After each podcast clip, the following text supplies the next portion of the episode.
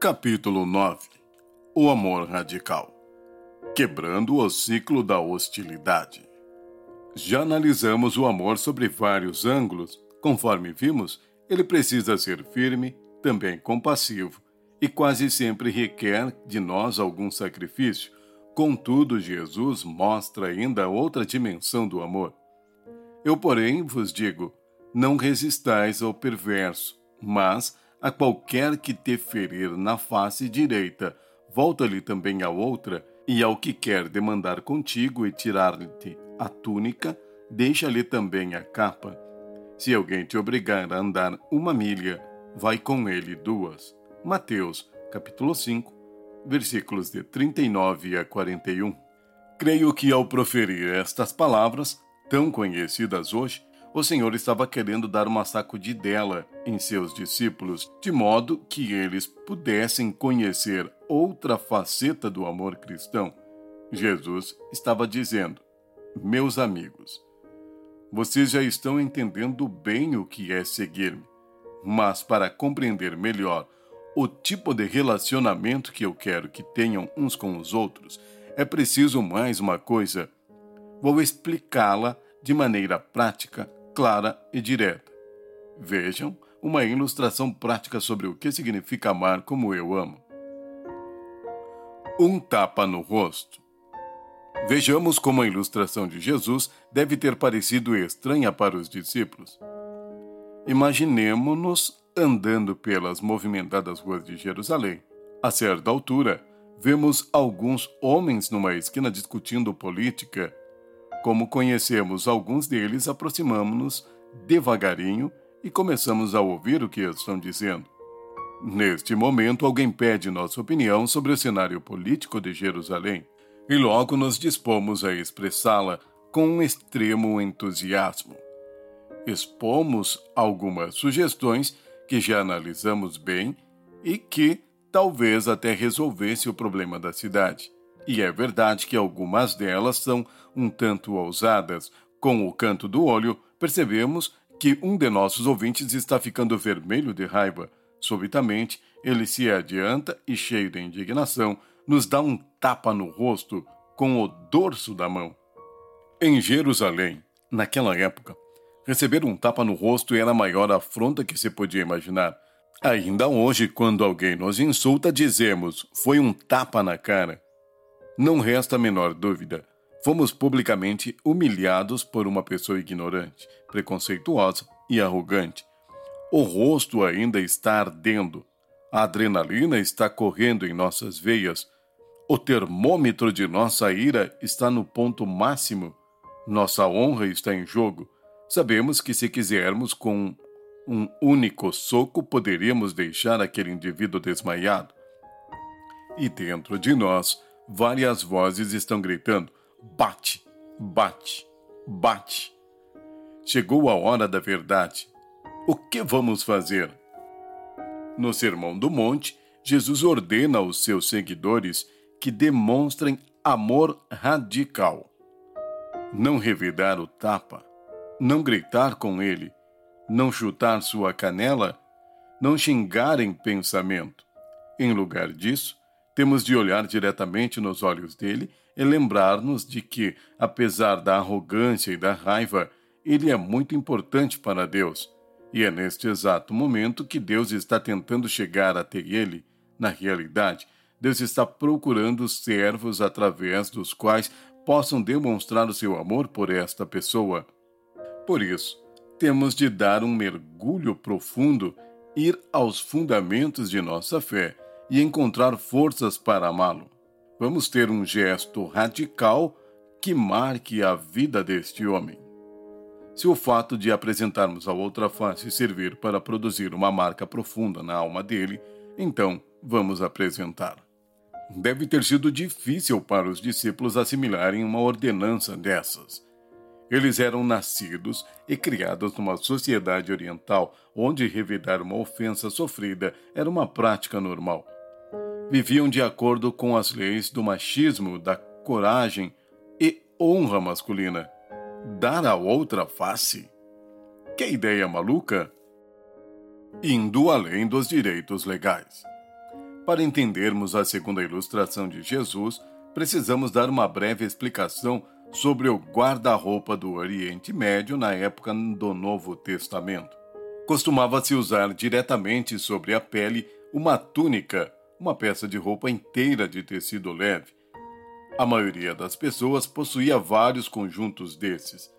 Sobre essa túnica usava-se outra peça externa, pesada, quente, folgada, a capa, que tinha dupla utilidade. Durante o dia, servia de paletó ou de jaqueta, à noite, de cobertor. Naquele clima, se uma pessoa não tivesse a peça externa para se aquecer durante a noite, estaria em maus lençóis. Ela era tão importante que havia até uma lei a respeito dela. Quando dois homens faziam um negócio, um deles retinha uma peça de roupa do outro como garantia até que a transação fosse consumada e a mercadoria entregue. O costume era exigir-se a interna, pois até os pobres possuíam mais de uma. Normalmente não se usava como garantia a externa, pois era ilegal retê-la durante a noite, mesmo que o seu dono tivesse descumprido sua parte do acordo. Quem ficasse com a capa deveria devolvê-la ao pôr do sol, pois sem ela seu usuário não teria como proteger-se do frio noturno Tendo em vista a importância da peça externa, esse mandamento de Jesus parece muito estranho. Suponhamos que estamos fazendo um negócio com alguém e, por algum motivo, não estamos conseguindo cumprir nossas obrigações. Se o outro exigir a nossa túnica como garantia, devemos dar-lhe, é claro. Contudo, temos de ir além. Jesus manda oferecer também a capa devemos olhar esta pessoa diretamente e dizer: Sei qual é a minha obrigação. Trato é trato. E eu não cumpri com a minha parte. Então, tome minha capa, embora por lei eu tenha o direito de ficar com ela. Para mim é importante que todos saibam que sou um homem de palavra. Posso passar uma noite sem minha capa. Será que, além disso, existe algum outro serviço que eu possa prestar à sua família? De acordo com Jesus, as exigências do amor radical vão além da lei escrita. O amor jamais se limita a fazer o mínimo exigido pela lei. Ele vai além dela e dispõe-se a servir ao máximo. Segunda milha. O terceiro exemplo de Jesus feria seus ouvintes até o fundo da alma, pois dizia a respeito de uma prática que eles abominavam o recrutamento compulsório. Naquela época, Israel era dominado por Roma. Havia governadores espalhados por todo o império e soldados ocupando as províncias. Um soldado romano tinha o direito legal de aproximar-se de um civil a qualquer hora do dia ou da noite e recrutá-lo, isto é, obrigá-lo a prestar-lhe serviço. O militar poderia forçar qualquer civil a cozinhar, lavar roupas, dar-lhe abrigo ou qualquer outra coisa que ele quisesse. Os judeus detestavam isso, e principalmente quando os soldados os forçavam a carregar malas. Sempre que um destacamento recebia uma nova missão, os soldados apareciam e, ao encontrar um judeu, davam uma pancadinha no ombro dele com a lança e diziam: carregue a mala e a mochila, e rápido. Não importava o que o civil estivesse fazendo, ele tinha de parar e obedecer ao militar. Contudo, havia um limite. Os judeus odiavam tanto esta prática que os oficiais romanos instruíam seus comandantes a limitarem suas exigências. Eles não podiam forçar um judeu a carregar sua bagagem mais de uma milha de cada vez. Suponhamos que um soldado romano nos segurasse pela gola, empurrasse uma mala pesada contra nossa barriga e dissesse: Carregue isto aqui, ó cara. E aí ele vai andando folgadamente ao nosso lado chupando uvas, enquanto nos matamos para carregar a mala dele. Como é que Jesus nos manda agir? ele diz que, quando chegarmos ao final da milha obrigatória, em lugar de jogar a mala com força no chão, na esperança de que algo frágil dentro dela se quebre, em vez de bater na roupa para tirar a poeira e cuspir no chão, demonstrando nosso desprezo por aquele soldado gentil e sua detestável ordem, mostremos-lhe amor radical. Ao final dessa milha, devemos dizer: Deseja mais alguma coisa, Senhor? Deus colocou em meu coração amor por todas as criaturas dele, inclusive o Senhor, mesmo que não esteja ciente disso. O Senhor é tão importante para ele que, para mim, é um privilégio servi-lo. Desse modo, se quiser que eu ande mais uma milha, estou pronto a ir. Compreendendo esses exemplos. De acordo com o ensinamento de Jesus, a grande prioridade do crente deve ser amar a Deus de todo o seu coração, de toda a sua alma e de todo o seu entendimento. Mateus, capítulos 22, versículo 37 ao 40. A segunda deve ser amar ao nosso próximo, e todas as pessoas são importantes para Deus. Devemos amar de uma forma radical, não retaliatória, no estilo segunda milha, Nesses dois anos, muita gente tem lido e relido o Sermão do Monte, pedindo que o Espírito de Deus as ajude a compreender e aplicar em sua vida essas três ilustrações. Os crentes tiram suas próprias conclusões sobre elas. Eu próprio tenho muitas indagações a respeito desse ensino. E, no entanto, essas ilustrações têm aplicações gerais bastante claras. Nelas, não existe mistério algum. Um dos princípios que elas ensinam é que o revide não leva a nada, só serve para perpetuar e intensificar a animosidade. Alguém tem de interromper a violência sem sentido e Deus quer que este alguém seja eu. Outra valiosa implicação desses ensinos é de que o amor próprio masculino não é uma coisa importante do mundo. Temos de aprender a absorver os tapas do dia a dia, as fechadas no trânsito, as invasões na fila bem à nossa frente e as interrupções numa conversa. Temos de nos tornar menos defensivos e aprender a absorver algumas agressões em vez de revidá-las.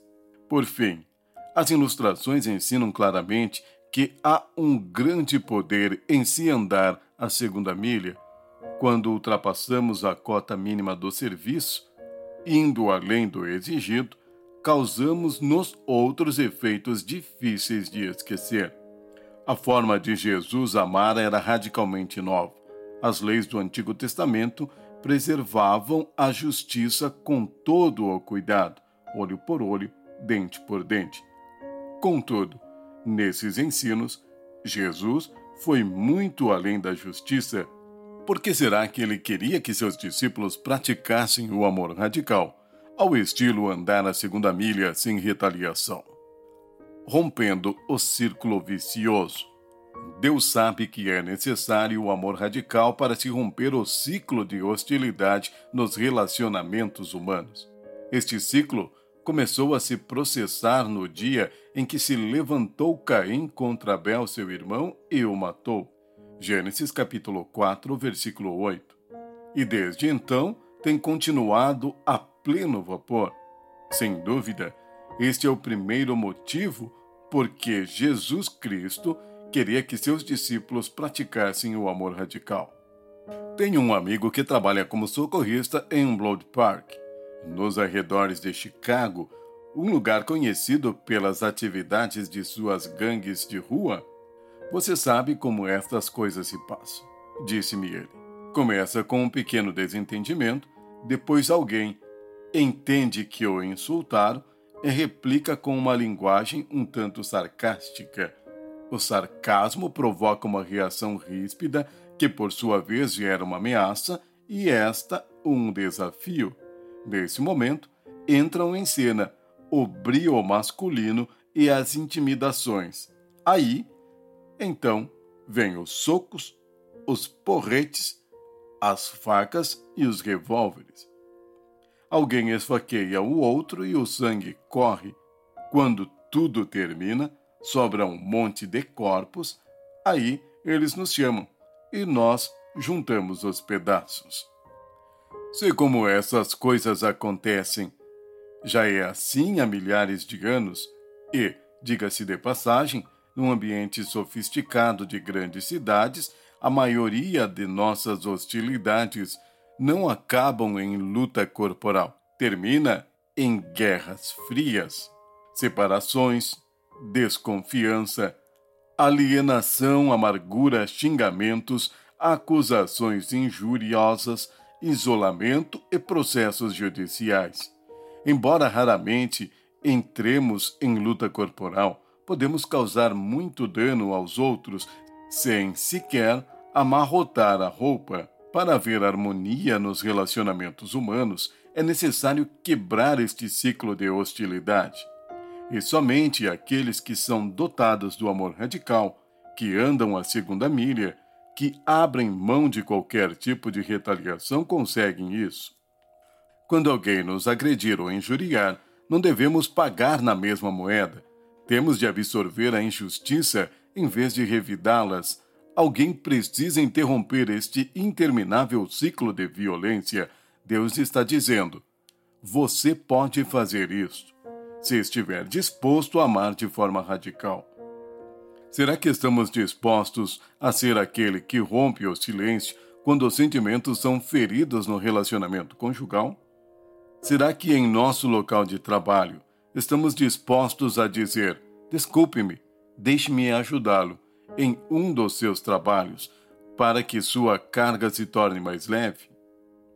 E na escola, estamos dispostos a realizar todas as tarefas de forma alegre e a oferecer-nos para fazer mais, embora principalmente o professor seja chato e exigente? Deus está à procura de pessoas que amem radicalmente e se apresentem a Ele dispostos a isso. O amor radical como forma de evangelizar. Nada deixa uma marca mais profunda na vida de uma pessoa espiritualmente entorpecida que um ato de amor radical. Aí está a segunda razão pela qual Deus nos chama a praticá-lo. Se conhecemos o amor de Jesus Cristo pessoalmente, talvez possamos, de vez em quando, passar noites em claro pensando na maneira de impactar a vida dos outros, para que eles também possam desfrutar dessa bênção que encontramos. Será que deveríamos usar um distintivo na lapela? Ou colocar um adesivo no carro? Ou talvez devêssemos manter uma Bíblia grande bem à vista em nosso escritório, ou devemos dizer às pessoas que não vamos mais ao cinema nem ouvimos músicas que contém menções eróticas. Jesus ensina que, se pretendemos deixar uma marca profunda e duradoura em outros, precisamos demonstrar o amor radical.